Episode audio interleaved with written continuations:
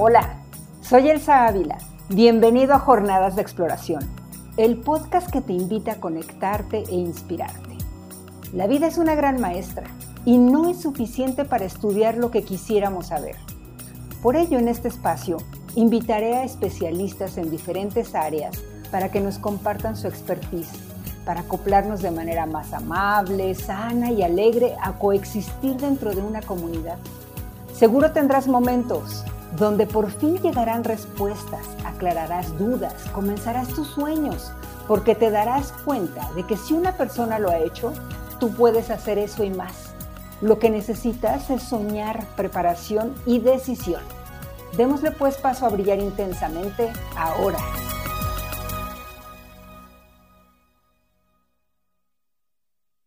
Es un placer saludarles amigos que hoy se conectan para escuchar a nuestra invitada, una mujer que desprende ideas continuamente. Ella es Victoria Aro, licenciada en Derecho por el ITAM y doctora en Economía por la Universidad de Columbia. Es cofundadora de la Universidad del Medio Ambiente, de la que es rectora. Y esta es la primera universidad especializada en sostenibilidad en América Latina. Victoria y yo hemos coincidido en nuestro peregrinaje en Valle de Bravo en los proyectos a los que ella me ha invitado, como el de separación de basura en nuestro municipio, y actualmente colaboro con ella en la Universidad del Medio Ambiente. Sin embargo, detrás de esta mujer hay un ser humano hermoso cuyas características son las que la han llevado a florecer en lo que hace. Y es ahí donde también me he regocijado como su amiga, con su armonía, con su pasión, su ímpetu, su locura y su continuo aprender. Bienvenida, Victoria. Mm, muchas gracias, Elsa. Un enorme placer estar aquí platicando contigo hoy y darnos este, este espacio de, de diálogo eh, bajo tu auspicio. Padrísimo. Bueno, pues algo muy diferente, digo, sí hemos platicado en muchas ocasiones y es súper rico y enriquecedor también estar contigo siempre. Y me encantaría que te remontes a tu infancia y te quiero preguntar, ¿cuáles eran los juegos de Victoria cuando era niña? Bueno, pues este, híjole, bueno, pues un juego que sí me gustaba mucho y por lo visto me sigue gustando, era jugar a la escuelita. y por supuesto que tú eras la maestra. Obvio, ponía hacia todos mis peluches, los sentaba ahí en sillitas y a mi hermano, este, ah, añadía al, kit, no al equipo de peluches. Y, claro, jugábamos a, jugaba a la escuelita, cosa que, me encantaba. Em, digo, la escuelita más padre de todos los juegos de escuelita que jamás este, me inventé fue en tercero, tercero de primaria, exactamente.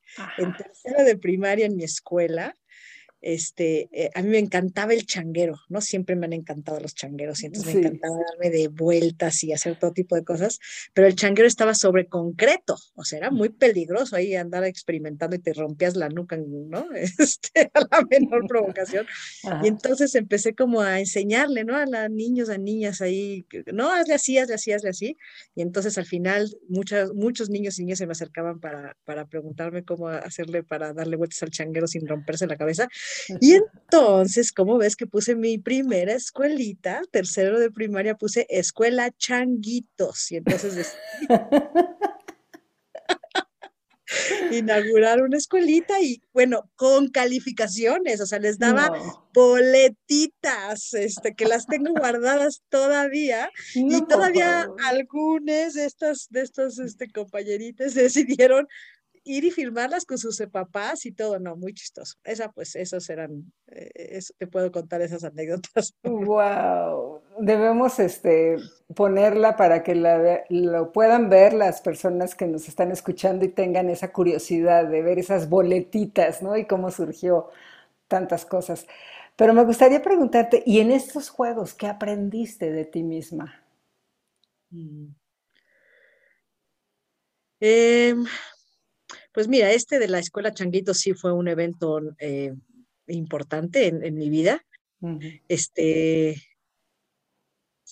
creo que puedo decir que fue como el primer momento en donde pues vi esta como, como, mm, no sé, ganas o, inclinación hacia como organizar y estructurar, ¿no? O sea, como que había esto de, de pues, un poco caótico, como, ay, enséñame esto, enséñame el otro, y de repente decir, no, a ver, no, ya somos demasiados, ¿no? Este, y, y vamos a hacerlo en orden, ¿no? Y entonces,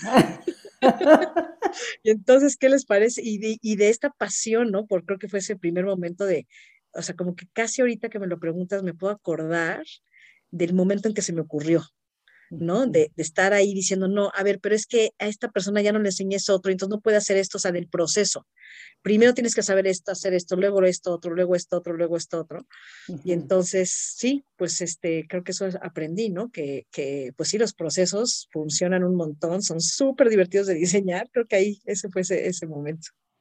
Sí, y, pero de ti misma, ¿qué, de qué te, te, diste cuenta? Porque hoy, hoy lo puedes... Eh sea, en retrospectiva, a ver, pero en ese momento como que, ¿qué descubriste en ti? Mm. Pues supongo que hay un tema ahí de liderazgo, ¿no? Que sí descubrí que tenía esa posibilidad, ¿no? De convocar, de presentar una idea. Este, pues digo, porque al final el liderazgo es eso, ¿no? Este, cuando presentas una idea y cuando alguien nos presenta una idea que nos gusta, pues te ahorra tiempo, dinero y esfuerzo y la sigues. Sí, bueno, y siempre, y siempre tienes quienes te sigamos en tus locuras. En ese momento de niña, ¿qué características veías tú que te invitaban los demás pequeños para acercarte a ellos?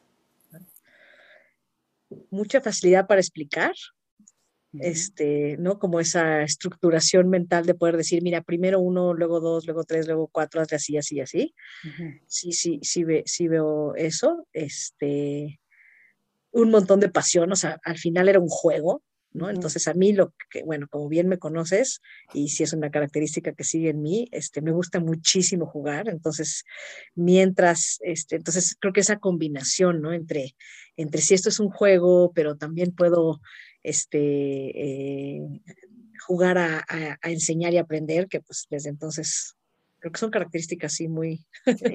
sí, muy marcadas. Muy marcadas en mí. De hecho, yo podría decir y compartir un poquito a quienes nos escuchan y me encantaría que tú nos digas qué te inspira a hacer esto, porque tus festejos de cumpleaños son únicos, son maravillosos, son ocurrentes, divertidos, profundos, siempre tienen algo. ¿Qué te inspira pues a todo esto? Mm. Pues sí, eso, el juego, ¿no? Entonces, como me encanta diseñar juegos, pues claro, si es mi cumpleaños ya tengo a mí, tengo a mis este, participantes cautivos, ¿no? a tus payasitos ahí. haciendo el show.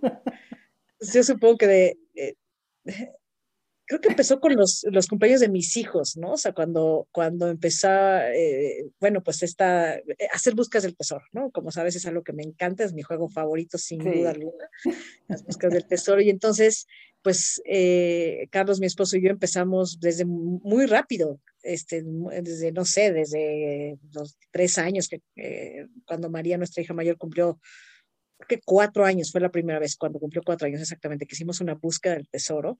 Y de ahí cada año, cada año, tanto ella como a Mateo, que son nuestros dos hijos, les hacíamos búsquedas del tesoro. Y era divertidísimo de diseñar divertido, entre Carlos y yo, era una colaboración padrísima. Este, y pues finalmente ahí claro que un buen día se me ocurrió, híjole, ¿qué tal si hago una búsqueda del tesoro? Pero para mí, para mis amigos, pues ¿cuándo? Pues en el cumpleaños, ¿no? Y bueno, pues tú has participado en varias de ellas y, y, son muy variadas, ¿no? Desde vámonos a cruzar las barrancas del cobre de un lado a otro, una semana, o sea, ni una búsqueda del tesoro, este, nada, nada menor. Ah, bueno, pues eh, vámonos un día acampar y, este, y, que alguien, ¿no? ahí fue, este, pues, ¿no? Como contratar a alguien que profesionalmente nos pusiera pistas en el bosque, este, que fue nuestro amigo Norman, como recordarás, y, y hacerlo así con pistas y todo. Y bueno, hemos, eh, cada cumpleaños pienso en, en, cuál es la, cuál sería la búsqueda del tesoro que me daría más ilusión y más entusiasmo. Y entonces es, este, pues sí, me encanta. Sí ha sido eh, un espacio de, de, cumpleaños genial, porque pues me celebro, porque es lo que más me gusta, con todos mis amigas, mis amigos, que, que pues también somos amigos porque nos gusta eso también. Entonces sí, creo que funciona para todo el mundo. Padrísimo. Oye, y hubo una búsqueda de tesoro que dedicaste, lo llamo como tesoro, que fue cuando participaste en el, ayuntamiento de Valle de Bravo. Mm. ¿Qué hiciste aquí? Ah, mira, busca el tesoro, qué buena manera de ponerlo así. Este, mm, pues a ver, cuando, cuando llegué a vivir a Valle eh, de Bravo, el, municipio estaba empezando, el, el, tenía el interés de sacar un plan de desarrollo urbano, que no tenía Valle de Bravo un plan de desarrollo urbano. Eh, en realidad yo me acerqué al municipio porque algunos de mis eh, maestros, yo estaba en el ITAM, en, México, antes de venirme a vivir aquí a Valle, estaba trabajando en el ITAM de tiempo completo como investigador ahí, y un par de mis profesores y colegas del ITAM le habían regalado al municipio de Valle de Bravo una investigación respecto a sus, eh, sus finanzas y el cobro de impuestos. Y cuando yo me vine a vivir aquí, me dijeron, oye, si te vas a ir a vivir allá, ¿por qué no este, lidereas el equipo que va a implementar esta investigación? Entonces yo así llegué al municipio, ¿no? Para implementar esta investigación y ya adentro, este, o sea, que tenía que ver con toda la reorganización del cobro de impuestos y de predial y todo este con la idea de que el municipio tuviera más dinero para hacer cosas padres. Pero claro, la pregunta era, ok, ¿qué vamos a hacer con este dinero? ¿no? O sea, ¿qué quieres hacer? Este, ¿O qué se va a hacer? Y en fin, empezó todo este proceso del plan de desarrollo urbano, que sí fue, como dices tú, toda una búsqueda del tesoro, ¿no? Porque, este, bueno, pues fue un trabajo de dos años, eh, hiper complicado, ¿no? Este, y, y, fascinante. Y también toda esta idea de, pues desarrollar proyectos aquí que fueran socioambientales, ¿no? Este, eh, por ejemplo, el, hacer la gestión para que Valle de Bravo fuera reconocido como pueblo mágico, para entonces que pudiera recibir ese tipo de fondos y entonces empezar a soñar con dónde hacemos parques, dónde hacemos canchas. Este, eh, sí, pues eso fue eh, el tema, impuestos, plan de desarrollo urbano y parques, este, pueblo mágico. Sí, sin embargo, por ejemplo, en el que estábamos juntas de la separación de basura, que también era como un, podría ser un gran tesoro en nuestro municipio. Sí, total. ¿Qué no funcionó? ¿Te acuerdas aquel domingo que tuvimos que ir y que dijeron paren porque este que, no, que, que, el programa no se podía llevar a cabo y tuvimos que pararlo en domingo y el lunes empezaba. Entonces mi pregunta es, ¿Qué no funcionó? No nada más en este programa, sino a lo mejor en otros más. ¿Qué es, ¿Cuál es el, mm. el, mm, el, motivo que tú ves que a veces obstaculiza a, ese, a esos buenos proyectos que hay? Pues mira, este proyecto, como recordarás, este, una de las organizaciones civiles en, Valle había contratado a un súper consultor que sabía un montón de esto para hacer todo un diagnóstico y armar todo el programa. Y en realidad, ya para cuando yo llegué, pues también estaba, estaba listo ya para la fase de implementación. A mí no, no me tocó la fase de, diseñarlo, pero entonces fue como diseñar el proceso de ya de implementarlo. Y em, yo, bueno, le veo dos, te contesté la pregunta en dos sentidos. Uno, creo que el que no, o sea, el, programa requiere todo un proceso de codiseño súper fuerte, ¿no? En donde para lograr que la ciudadanía se lo, se lo apropie, lo entienda, eh, lo sienta suyo, que realmente lo haga suyo de a de veras, o sea, que dé ideas, que esas ideas se incorporen, porque los, o sea, aquí la limitante es que los municipios duran tres años y entonces no hay tiempo para realmente que un municipio le dé un seguimiento a esto. Y entonces, pues tenemos esta muy triste cultura política que de hecho no tienen, no es de partido, es política de cualquier partido, de que cuando entre el nuevo eh, gobierno, incluso a veces dentro del mismo partido, no hay esta como idea, creo, o por lo menos es mi percepción, de decir, no, todo lo que hizo el pasado, yo soy borrón y conta nueva, ¿no? Este, yo hago cosas nuevas, en vez de que haya un enorme interés y respeto por seguir los programas del anterior, porque ahí se fueron nuestros impuestos, ¿no? Entonces, esta cultura de ah, no dar seguimiento porque uno quiere, ¿no? Como que quieren unos de otros separarse y, y, marcar su territorio como, como nuevo, y ya si es un cambio de partido, pues es colosal, o sea, es una pérdida de recursos gigantesca. Este, y, pero, y en los municipios, aunque ahora ya se puede la reelección, justamente para atender este problema, pues tres años, híjoles, es, es, ah, nos quedaban meses, muy poquito, ¿no? Entonces sí, yo lo que te diría es que necesitamos hacer proyectos súper codiseñados, o sea, con procesos participativos este, eh, muy este, arraigados, ¿no? Para que entonces ya no importe que cambie el gobierno, ya la ciudadanía ya este, exige ¿no? que, que, se siga cumpliendo. Claro. Y de ese tesoro, pues diste el salto hacia lo que hoy es la UMA. ¿Cómo surgió la idea?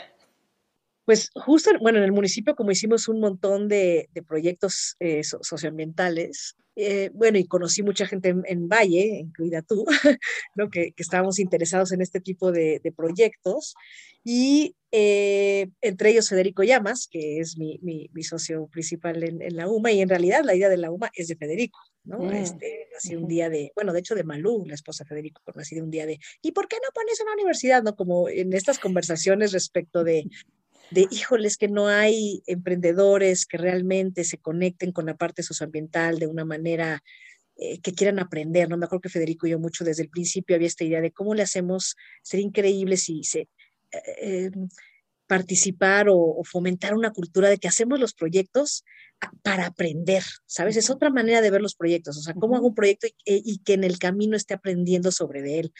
Este, y de ahí de pronto vino esta idea, ¿no? Bueno, pues si, si nadie lo hace así o muy poca gente lo hace así y requiere un entrenamiento particular, pues ¿por qué no poner una universidad que haga exactamente eso, ¿no? Y la UMA este, como tú sabes, porque eres una de las facilitadoras justo de estos procesos, pues es una universidad que se propone como una comunidad de práctica, es decir, donde la gente viene a desarrollar proyectos y aprende de desarrollar proyectos y nuestra, nuestro sueño es pues generar toda una comunidad cada vez más grande de activistas socioambientales capaces y emocionados por hacer proyectos como procesos de aprendizaje, ¿no? Sí, sí, sí. De ahí salió la idea. Y trajeron expertos, me acuerdo, de todo el mundo. Y ahora me incluyo, nos hemos consolidado, no nada más como la universidad que empezó con las maestrías, que inteligentemente lo manejaron así, sino ahora, bueno, ya viene gente de otras partes del mundo, ya tienen la prepa UMA, las licenciaturas. ¿Y cómo trasladas esta forma juguetona? Yo ya lo sé, pero mucha gente que, que nos escucha y para ellos es nuevo todo lo de la UMA, ¿Cómo trasladas esta forma juguetona, curiosa y decidida, decidida de aquella niña que hizo changuitos y que creció y ahora es la mujer rectora de la UMA? Pues mira, eh, el, eje central de, la UMA es esta cosa que llamamos investigación activa, ¿no? Que tiene que ver con investigar tus acciones, ¿no? Que es esta idea de hacer un proyecto y hacerlo como un proceso de investigación, ¿no? y para mí, efectivamente, eso es un juego, es una, es una busca al tesoro, ¿no? Entonces, este, eh, armamos todo tipo de, un proceso de, juegos, ¿no? Y eh, de hecho tenemos en la UMA, bueno, dos, dos líneas, ¿no? Tenemos la investigación activa de, tus proyectos y, una, la investigación activa personal. Entonces, bueno, puedo compartir la personal porque es, bueno, me parece que, que, es, es, entretenida, ¿no? Entonces empiezas, ¿no? El primer, las maestrías duran dos años, ¿no? Entonces llegas el primer semestre y el juego es que eh, todo ese primer semestre eh, te armes un, un proyecto de cómo puedes regenerar tus fuentes de entusiasmo, ¿no? Entonces, cómo que investigues qué es el entusiasmo en tu vida y que elijas dos cosas que según tú son de donde vas y cargas tus pilas, ¿no? Lo que haces en tu vida para cargar como, como Monster Sync, tus tanquecitos de oxígeno, tus tanquecitos de risa, tus tanquecitos de entusiasmo, ¿no?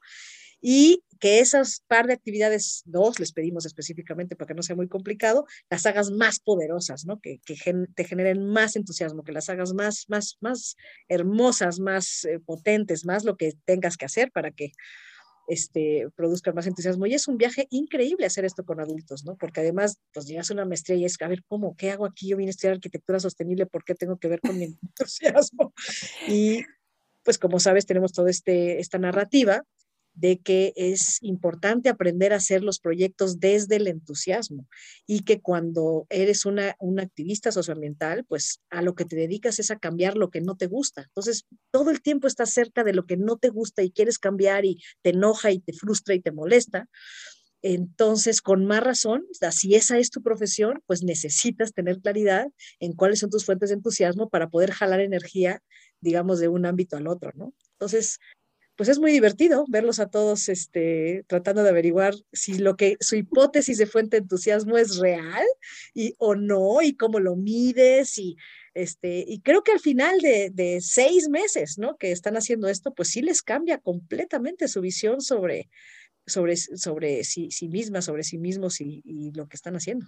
Definitivamente, y tú hablabas de un espacio de activistas, ¿no? Pero yo creo que es un activista general, o sea, una persona, lo vemos en todos los ámbitos, cualquier persona que lograra eh, identificar cuál es esa fuente de entusiasmo podría, como tú bien dices, estamos pegados a lo negativo muchas veces, podrías sobrellevarlo mucho mejor y también aprender a despegarte de esas posibilidades que te pueden chupar, digamos, como ir a, a, una, a, un fango, ¿no? Que te pueda llevar hacia abajo. ¿Qué opinas de eso?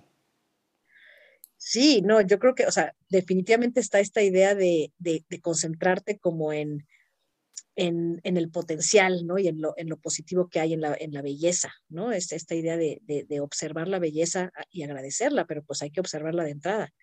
Y por otro lado, lo que hace muchísima diferencia es hacerlo bajo un proceso, diga, más o menos formal de investigación. O sea, no es lo mismo que decir, ay, voy a poner atención mi entusiasmo y que estoy. No, ah, a ver, investigalo. O sea, mi hipótesis es que, como genero entusiasmo en mi vida, es así y así. Y ahora, este, mi experimento, porque es una especie de laboratorio, es que voy a a transformar estas actividades de una manera que me genere más entusiasmo todavía. Entonces, esa transformación es una segunda hipótesis, ¿no? Que si le hago esto y esto distinto, la voy a hacer más, más, más poderosa. Y entonces, este, lo hacemos en ciclos, ¿no? Tienes ciclos de cinco semanas y cada cinco semanas, este, pues estás, tienes grupos, ¿no? Grupos de nueve estudiantes que están todos haciendo este experimento, todos compartiendo, no, yo estoy tratando con esta fuente, yo con esta, me pasó esto, no, yo creí que eso me pasaba, me, no, me daba entusiasmo, no, no me da en lo más mínimo, o sea, todas estas eh, conversaciones y de pronto estás totalmente de lleno en, en buscar algo, algo positivo y de hecho, como hemos vivido tú y yo juntas, para muchos adultos es un, es un verdadero viaje porque de pronto se dan cuenta que lo que ellos nombraban como entusiasmo en realidad estaba en el mundo del deber ser. Ah, mi entusiasmo viene de, cuando hago ejercicio, cuando medito, cuando eh, cocino bien. Ahora hasta vi a alguien que dijo que su fuente de entusiasmo era ponerse a dieta. Dije, no, seguro no está entendiendo. ponerse a dieta es un horror. No, este, entonces, como esto de, a ver, lo que te, te carga de entusiasmo no es necesariamente todas estas ideas de lo que deberías de hacer para tu bienestar.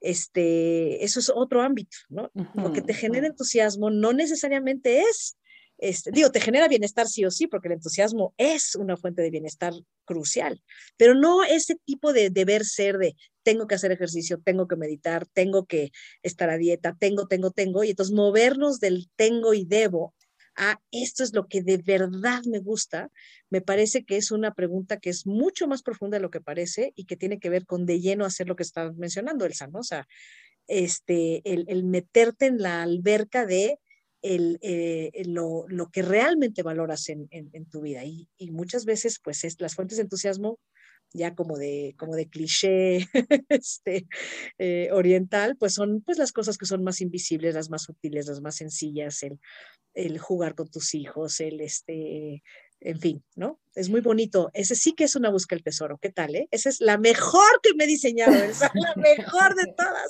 Ve y encuentra tu fuente de entusiasmo. Sí, está padrísimo. Y, y fíjate que justo en, creo que fue la última sesión que tuvimos, yo les decía, en el momento en que cambies justo lo que dices, el tengo y el debo por el quiero, que se convierte en un deseo, ese esfuerzo que estás haciendo se va a convertir en entusiasmo. Y creo que es importante em, pues invitar a la gente en general a que nos demos cuenta cómo nos expresamos, porque desde allí viene pues todo esto, ¿no? De que a veces nos martirizamos, nos victimizamos, nos vamos hacia abajo y no somos realmente lo que podemos ser y hacer brillar ese potencial. ¿Qué opinas? Mm. Sí, totalmente. Este, por ejemplo, yo he visto en, la UMA que después de un semestre entero de hacer esto, ya en segundo semestre donde el juego cambia y ahora se trata de regenerar tu actividad profesional, ¿no? Entonces es, este, si tú quieres ser un profesionista socioambiental, ¿qué estás haciendo ahorita que ya tiene que ver con lo socioambiental? Y ahora, eso que haces, este, ¿qué, qué, qué te encanta? O sea, ¿por, ¿por, qué te quieres dedicar a esto? O sea, ¿qué es lo que te encanta de, tu trabajo y ahora, ahora eso, ¿cómo lo vuelves más, más, este, más, más potente? ¿no? Y tiene que ver otra vez el mismo ejercicio conectarte con el potencial, conectarte con lo que te sale bien, conectarte con lo que realmente te gusta y desde ahí prender la llama del aprendizaje, porque ya si te conectas con lo que realmente te gusta, el aprender a hacerlo mejor, pues es, es eh, mucho, mucho más, más fácil. Pero si empezáramos con la pregunta de busca qué es lo que te entusiasma en tu ámbito profesional. Si, si, en el ámbito personal es complicado y nos metemos en el deber ser, en el ámbito profesional es, es, es más complicado, pero el empezar con lo personal y ya luego moverte a lo profesional, pues yo he visto que funciona muy bien en esta invitación a que la gente se, se conecte con, con, con su potencial. Sí, a mí me ha pasado tener estudiantes que incluso cuando llegan a ese punto renuncian a su trabajo cambian de trabajo. Y al final, muchos de ellos, o algunos de ellos, sí están más preocupados porque ya no tienen trabajo, pero están muy felices y saben cómo, hacia dónde van a dirigir todo ese potencial. Sí, lo has visto, ¿verdad? Sí, en efecto. Sí, nada es, eh, eh, eh, digo, es, es, increíble poder encontrar tu camino, ¿no? Entonces, sí, eso empieza a veces por encontrar que estás en el camino que no quieres estar. Entonces, pues lo que hay que hacer es cambiarse y agradecer que, te diste cuenta. Definitivamente. Y justo te iba a preguntar que cuál, de qué estás más orgullosa con la UMA, pero creo que ya contestaste algo, pero no sé si quieras contestar algo más acerca de qué es lo que te tiene más orgullosa.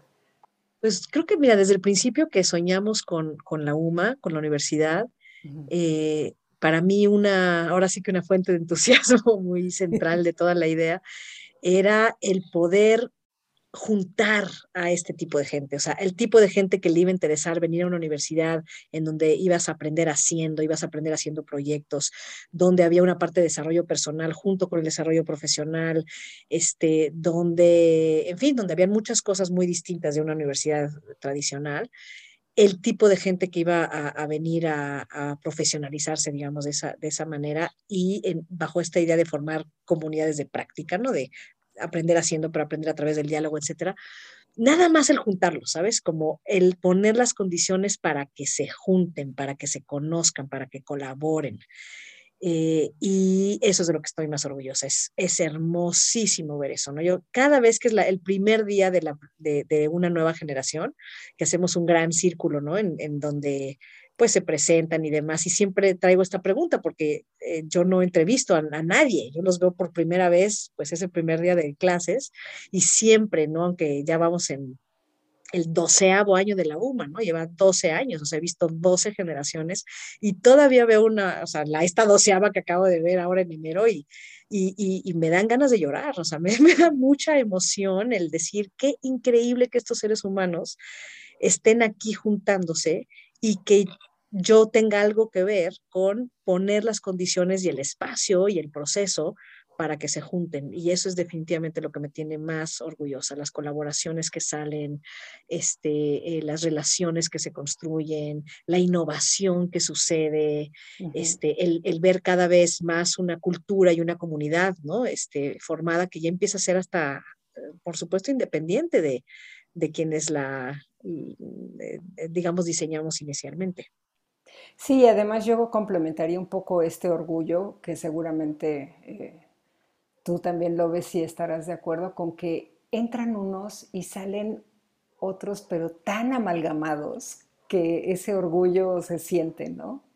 Y, y, eh, bueno, y un poquito eh, relacionado a, lo que, a, las palabras que acabas de utilizar, otra cosa que me da mucho orgullo es ver cómo se transforman las, las, las personas. O sea, en dos años es muy claro eh, lo vemos, ¿no? Para la gran mayoría, mayoría, ¿no? Que entonces, pues sí, me da mucho orgullo que tengamos un proceso que de verdad sirve, ¿no? Porque eh, eh, muchos de los que estamos en la UMA, pues sí venimos de, de, esta frustración y esta rebeldía, como cómo gastamos tanto tiempo y energía en procesos educativos, que al final sales a trabajar y es, híjole, no sé nada, ¿no?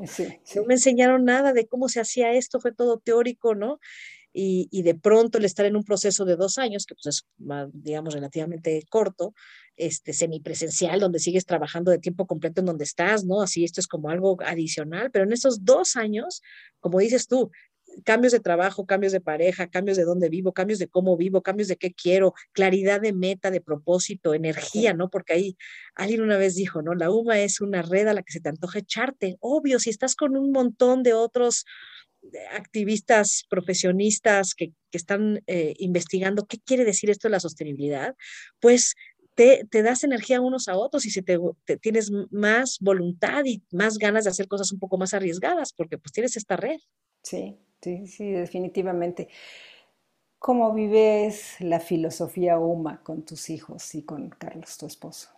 Mm, sí, creo que no hay, si no hay ninguna frontera, ¿no? Como que es realmente un reflejo como de, mi cosmovisión en términos de estos procesos de, aprender haciendo, ¿no? Este, de, comunidad, de, dialogar, ¿no? Este, eh, con, bueno, creo que un, ejemplo ahorita que se me vino a la mente muy representativo de eso es que una vez al año, en diciembre, ¿no? En las vacaciones de diciembre, desde hace, ¿qué será? Nueve años tenemos esta costumbre que mi regalo de Navidad hacia, hacia mi familia es que les diseño un viaje, ¿no? Entonces les diseño un viaje de pues dos semanas, este, y, y, esos viajes son, o sea, yo lo diseño, pero al final, evidentemente, como sabes, me, importa mucho el codiseño, entonces termina ahí siendo un codiseño, pero este, son viajes en donde todo esto, viajes a áreas naturales protegidas de México, cada año, ¿no? Un área natural protegida, ir a este, caminar, escalar, meterte a cuevas, este... Eh, eh, ya te voy a enseñar, te voy a ayudar a diseñar el siguiente.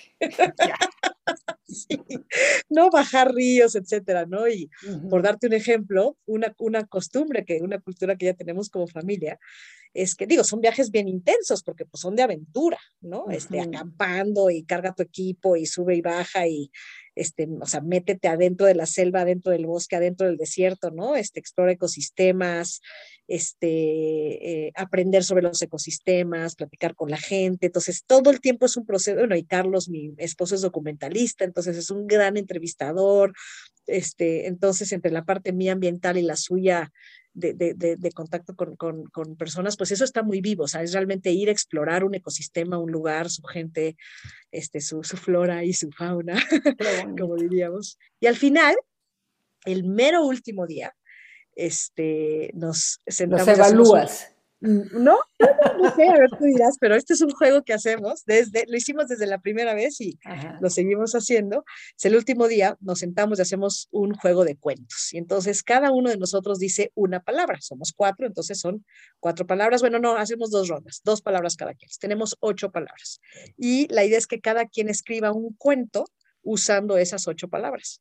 Y los cuentos, la idea es que sean, o puede ser una metáfora, puede ser ficción, o puede ser documental, o sea, puede estar contando algo que sí pasó en el viaje, este, o hacer una reflexión o lo que sea, ¿no? Y entonces, pues hay un juego, el juego empieza con las palabras, ¿no? Entonces, cada, cómo echas a la mesa una palabra clave, ¿no? Que, que, que, a todo mundo le dé un disparo de algo que pasó en el viaje que vivimos juntos, ¿no? Y entonces, bueno, se escriben estos cuentos y los niños lo hacen desde muy chiquitos, ¿no? Y es mm. lo máximo, es divertidísimo, ¿no? Bueno, es un cuento que escribimos en 25 minutos, 20 minutos, o sea, no, no creas que hay horas y horas ahí, y luego los leemos y tengo una caja así llena de todos los cuentos de cada, de cada viaje. Y es muy claro para mí a estas alturas que ese momento de escribir estos cuentos y de echar las palabras y es el momento en que todos nos decimos, este viaje fue para mí esto. sí, claro. Y, es, es un momento mágico, verdaderamente mágico y, no sé, se me ocurre ahorita que de alguna manera tal vez contestaba tu pregunta. No, sabes qué, hermosa forma de compartir en familia y pues yo, yo, espero que esto desprenda ideas para más personas también y que se logre esta integración familiar que, que hoy es, pues no sé, como que es muy necesaria. Y bueno, pues, y esa filosofía, ni te pregunto con los amigos porque es prácticamente lo mismo. Mejor me gustaría preguntarte, ¿cómo vives la filosofía UMA más bien con otras personas o en otras escuelas cuyos métodos de enseñanza son casi opuestos? Mm. Mira, por un lado, eh, honestamente tampoco tengo mucha relación este, eh, con, digamos, con otras organizaciones o escuelas que, que tengan temas completamente, digo, procesos completamente opuestos.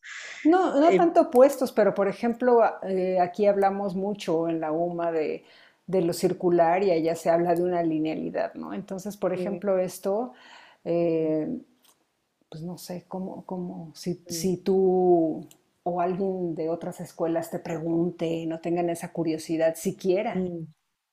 Pues mira, afortunadamente cada vez hay, más eh, escuelas y organizaciones que se están acercando a la UMA para que les prestemos asesoría o consultoría en relación a cómo desarrollar procesos de aprendizaje con todas estas, ¿no? Con una visión sistémica, que dices, esta circularidad, ¿no? Que haya ciclos de retroalimentación en donde, este, eh, en fin, con aprender haciendo, em, entonces eso es súper lindo, ¿no? Cuando, cuando tienes la oportunidad de dar ese servicio y hacerlo en codiseño y que sea un proyecto que sí se, que, que sí se del cual se apropie la comunidad con quien lo estás haciendo, eso es una manera, ¿no? En que yo te contestaría.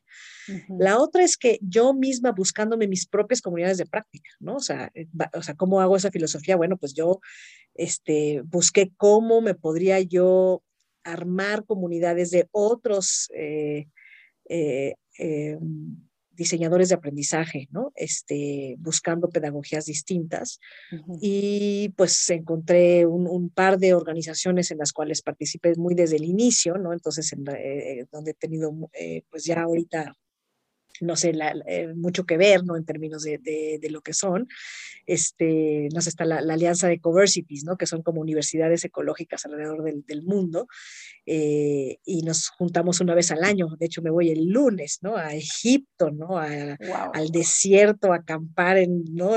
tiendas de campaña nómadas en un oasis, ¿no? A una semana, 100 gentes a compartir cómo nos está yendo nuestros proyectos este, socioambientales o ecológicos, etcétera, de aprendizaje, ¿no? Y, eh, y, hay todo tipo de universidades formales, no formales, descalzas, no descalzas, con diplomas, sin diplomas, o sea, hay muchísima diversidad, ¿no? Eh, y el formar estas comunidades de práctica, o sea, el ir y buscar quiénes son estas otras personas que están haciendo lo mismo que yo y cómo formo una comunidad de aprendizaje con ellos. Y en mi caso, por ejemplo, se volvió bien importante y con mucho, muy entusiasmante hacerlo global, o sea, buscar a otras universidades en el mundo, facultades u organizaciones que estuvieran haciendo este, algo, algo como la UMA, ¿no? Entonces, eh, pues esa filosofía, o sea, para mí este es como mi UMA, ¿no? O es como ah, voy ahí, este, es mi, proceso de, de, de, aprendizaje, ¿no? Entonces siento que esa filosofía de armar este tipo de procesos en la UMA, yo misma me lo he armado en, mi vida, creando estas comunidades de, aprendizaje con, con eh, otras otros fundadores de universidades, otros diseñadores de, procesos eh, socioambientales de, aprendizaje, ¿no? Sí.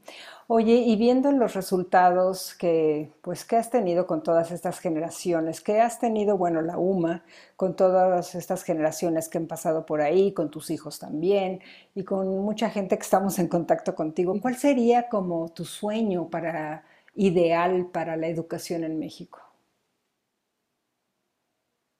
Y vámonos mm. desde los pequeñines.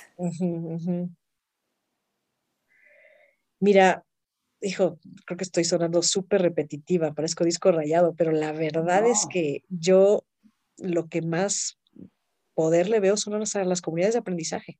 O sea, y es que además uno dice comunidad de aprendizaje y tal vez no alguien nos escuche y dice, pues eso qué es, ¿no? Cualquier escuela dice que es una comunidad de aprendizaje, pero a ver, ¿a qué nos estamos refiriendo? No es lo mismo ir a la escuela y estar tú en tu escritorito escuchando al profesor y luego te vas a tu casa y haces tus tareas y regresas y del recreo platicas y, ¿no? A que este, tu salón sea una comunidad de aprendizaje en el siguiente sentido, ¿no? A ver, todos van a ir y van a ir a hacer este experimento a su casa, ¿no? Entonces, a ver, este, de, ¿de dónde viene la comida que están comiendo? vayan averiguan dónde se compra, de dónde viene, este, eh, mm, eh, pero de dónde viene todo, ¿no? O sea, no nada más viene del súper, sino esta marca, esta marca de los, los huevos, ¿no? Por ejemplo, hay uno que es divertido de los huevos, ¿no? Los huevos que estás comiendo, ¿de dónde vienen? Pero de físicamente vienen de tal lugar, en tal lugar de la República Mexicana y se producen de tal y tal manera, o la leche, qué sé yo, ¿no? O sea, te estoy inventando un experimento. Y luego regresamos todos, ¿y cómo nos fue con esta investigación? ¿Cómo lo hiciste? Y entre, ¿no? entre todos comparten, ah, pues yo lo hice así y averigüé esto y tal y tal y tal. O cómo puedes reducir la, la producción de residuos en tu casa. ¿Sabes? Vamos a hacer todos este experimento. Vamos a intentar ir con nuestros papás y van a ir ustedes con sus papás y van a hacer un plan para reducir la producción de residuos sólidos. Entonces, todos hacen, se, se trata de hacer experimentos juntos que empiecen a juntar la realidad de afuera de la escuela con la escuela. O sea, la escuela como este espacio donde con tus compañeras y tus compañeros puedes llegar a compartir cómo va tu experimento, cómo va tu aventura y entonces, y este es el punto de la comunidad de aprendizaje, no solo aprendes tú a aprender, tú, como de los libros, aprendes a, a aprender a partir de experiencias reales, pero muy importantemente, aprendes a aprender de los demás y con los demás.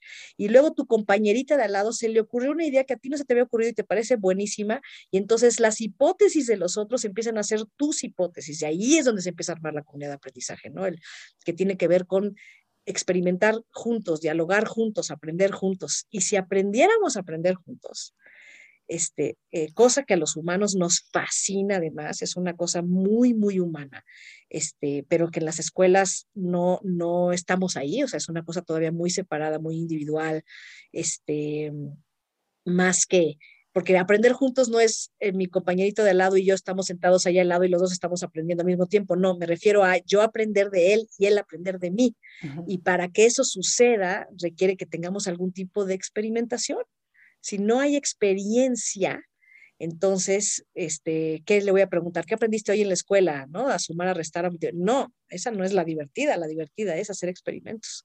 Entonces, ese sería mi sueño, que todas las escuelas y particularmente las universidades fueran comunidades no solo de aprendizaje, sino de práctica, donde estás practicando lo que quieres aprender y este, estás compartiéndolo con, con los demás. Este, ¿Cómo te va? ¿Cómo te va en ese viaje de practicar? Sí, porque si no pasa lo que dices, ¿no? Terminamos la universidad y no sabemos ni qué, ni qué hicimos ahí adentro.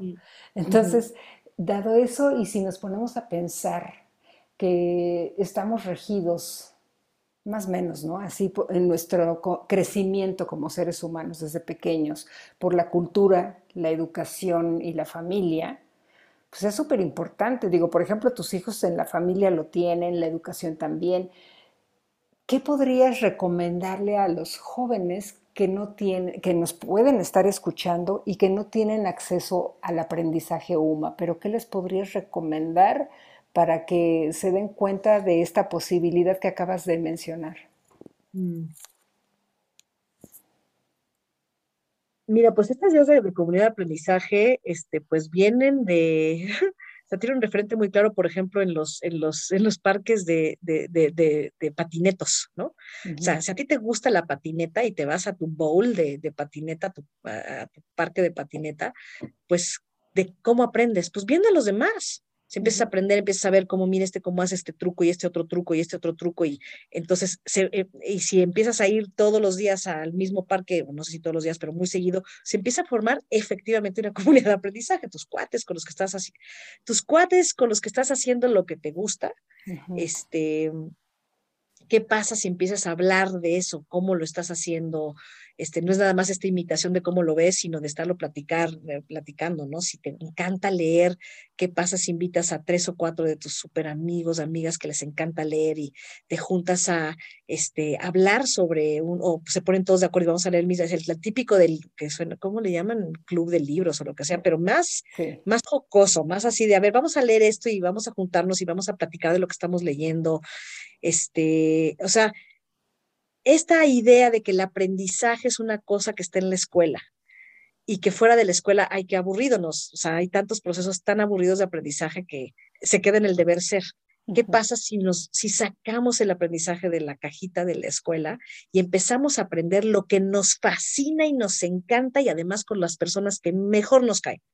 ¿No? Entonces, eh, pues esa sería mi invitación, o sea, este experimento de juntar a dos o tres personas que adoras, con las que haces cosas que te encantan y que empieces a, aprender de una manera más enfocada, ¿no? Así de, este, de entrada simplemente hablar sobre de ello, ¿no? Esto de los libros que te digo, ¿no? Que es algo súper divertido. Si te encanta leer, juntarte con dos o tres personas a leer el mismo libro al mismo tiempo y juntarte una vez al mes este, a, comentarlo, uy, son unos espacios encantadores o una noche en que te juntas a poner música, ¿no? Este, eh, he visto a mi, a mi hijo Mateo, que es música, músico, hacer esto, ¿no? Entonces nos juntamos y estamos todo el mundo poniendo piezas que estás descubriendo. Mira esta pieza, la acabo de escuchar. Y entonces todo el mundo se siente y están en absoluto silencio y están escuchando esa pieza, terminan la pieza, platican sobre ella. ¿Viste esto? ¿Escuchaste esto? Mira que el ritmo, mira que esto que traerá. Y luego el que sigue, a ver, yo acabo de descubrir este grupo y los veo aquí sentados horas este, escuchando música de esta manera. No están escuchando música y, digo, sí están cheleando y todo lo demás, que, o sea, están divertidos, pero, pero a la hora de escuchar están todos escuchando en silencio, ¿no? Este, y termina la canción y están hablando sobre lo que escucharon y divirtiéndose al mismo tiempo y, ¿sabes? Se puede combinar todo esto y creo que esta separación es, es este, ay, es una lástima separar el aprendizaje de la diversión. Sí, y fíjate que me gustaría también que dieras alguna recomendación. hay padres eh, que estamos chapados a la antigua, que queremos así todo cuadradito porque se tiene que ser así y mi hijo tiene que hacer y cumplir y traerme una boleta llena de dieces.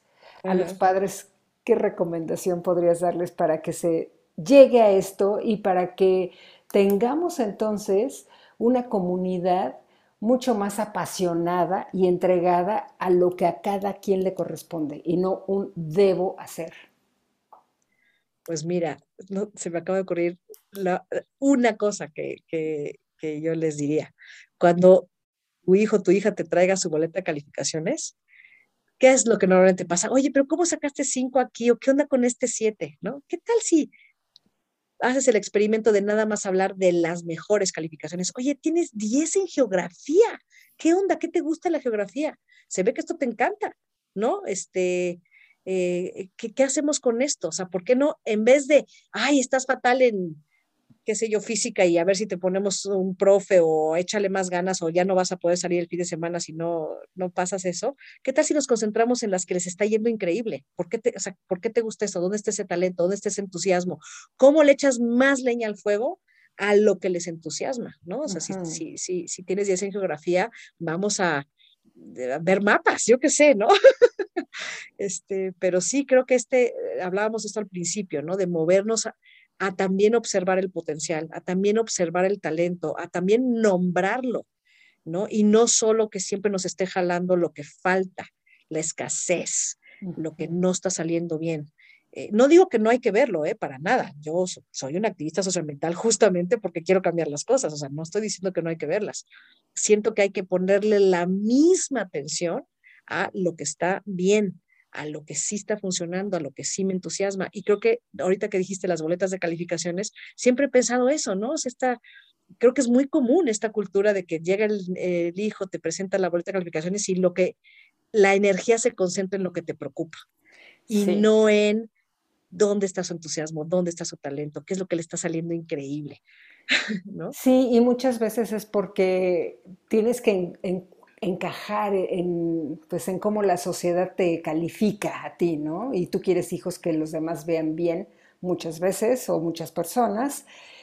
Y creo que lo que dices fortalecería la confianza de nuestros hijos para proyectarse mucho más allá de lo que son capaces incluso, o de lo que ellos piensan. Pero hay que, creo yo, apoyarles, contenerlos y amarlos. O sea, el amor como madre, como padre, pues es lo mejor que les podemos dar a nuestros hijos, ¿no? Pues sí, sin duda. tiene su, tiene su, su, reto. Incluso dar amor. pues sí, pero bueno. Oye, Victoria, ¿algo más que quisieras agregar a nuestra conversación? A ver, este, me, me hace, eh, eh, bueno, no sé, pensé hace ratito que me estabas haciendo preguntas como de la filosofía de la UMA, ¿no? Sí, ¿Cómo aplicas la filosofía de la UMA?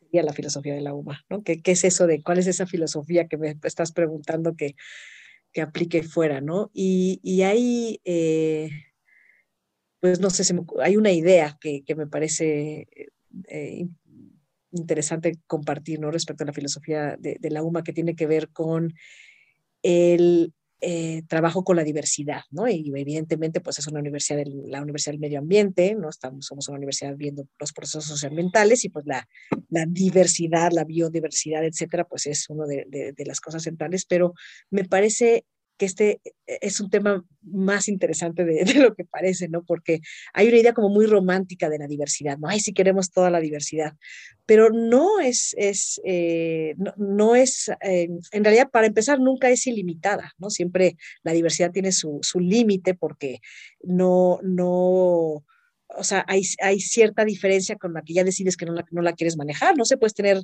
límites éticos, ¿no? O sea, puede haber unas ciertas expresiones de diversidad este, que, que no, no, no, te parezca. O sea, digamos, la violencia, o sea, los procesos violentos son distintos de los procesos pacíficos, pero en una, en un, eh, a mí no, por ejemplo, me interesaría tener procesos violentos para enriquecer la diversidad de los procesos de aprendizaje, claro. ¿me entiendes? Sí, Entonces, sí este, hay toda esta pregunta de dónde está este límite de la diversidad, ¿no? Y, y, dónde lo ponemos y por qué lo ponemos, porque pues todos lo ponemos en, en algún lado, ¿no?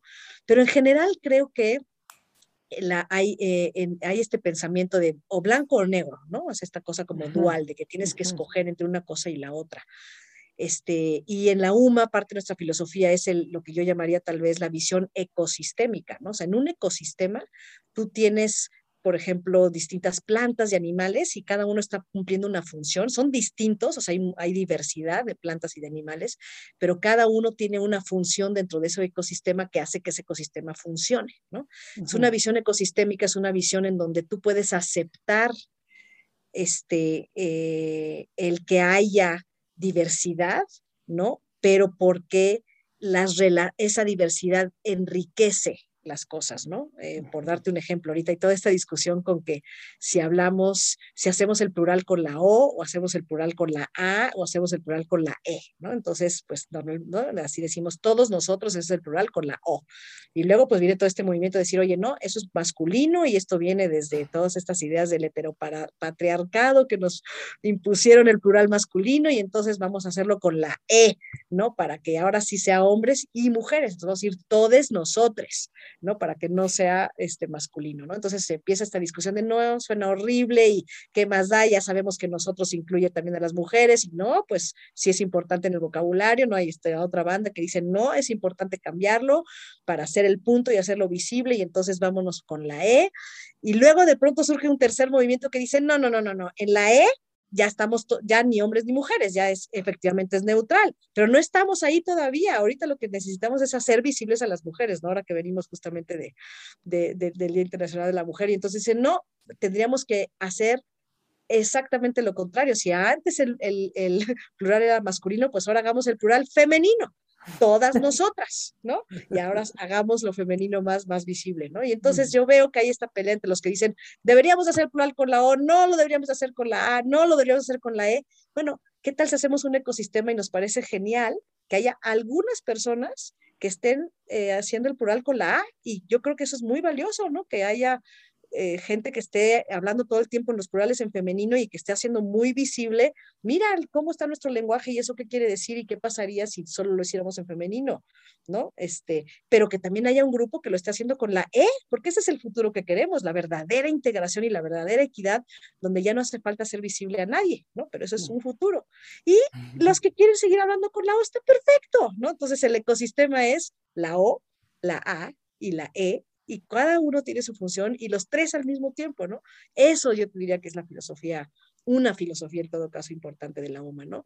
La, el, el, cómo empiezas a armar ecosistemas de distintos puntos de vista, pero porque encuentras cómo se pueden relacionar y cuál es la función que tiene, que tiene, que tiene cada uno, ¿no? En fin. Buenísimo. Se me ocurrió compartirte. Muy bien. Luego vamos a pedir que esa des como introducción a las primeras generaciones. Oye, vamos a hacer un juego de palabras. Ok. Y yo sé que te gusta jugar mucho. Así es que si te digo juego, ¿cuál es la primera palabra que llega a tu mente? Pelota. Libertad. Alas. Creatividad. Luz. Error. Composta. Crecer. Mm, vida. Vida, ok. Desarrollar. Em, aprender. Y ahora me encantaría pedirte una frase que construyas ahorita basada en tu experiencia y en tu filosofía, que ya sabemos cuál es, pero que inspire a quienes nos están escuchando. A donde vayas, siempre pon atención en, la, en lo bello que hay ahí. Creo que eh, Yo creo que es una muy buena manera de, de empezar el siguiente día y el que le sigue y el instante y concentrarnos en eso para tener otro tipo de respuestas. ¿En qué medios digitales te puede encontrar la gente que quiera acercarse a ti?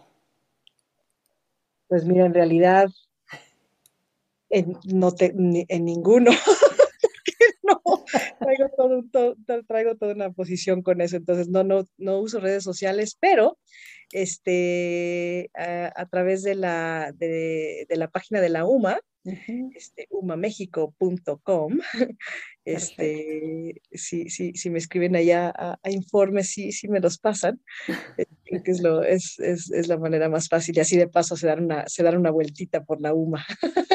al menos virtual, al menos virtual. así es, sí. Ay, pues muchísimas gracias, Vic, por tu valioso tiempo y por compartirnos tu filosofía. También muchas gracias a las personas que nos escuchan. Y soy Elsa Ávila en Jornadas de Exploración, el podcast que hoy te invita a explorar la libertad de aprender de tu propio sistema de vida. A mí mm. sí, yo sí tengo redes sociales. Yo estoy en Facebook, Instagram, Twitter y LinkedIn como Elsa Ávila.alpinista, porque si quieres algo más ahí me puedes encontrar. Pues, y acuérdate, este mes de marzo lo quiero dedicar a mujeres. Así es que, Victoria, en verdad te agradezco mucho tu tiempo, que tengas buen viaje, muchos más frutos y ya nos estarás platicando. Por mucho gusto, Elsa. Me encanta que, me hayas invitado y hablando de ver lo bello, qué bello estar después de tantos años de conocernos aquí, de pronto en una, en una entrevista, este, cosechando mucho de lo que hemos vivido juntas. Muchísimas gracias. Todo un placer. Igualmente. Hasta pronto. Thank you.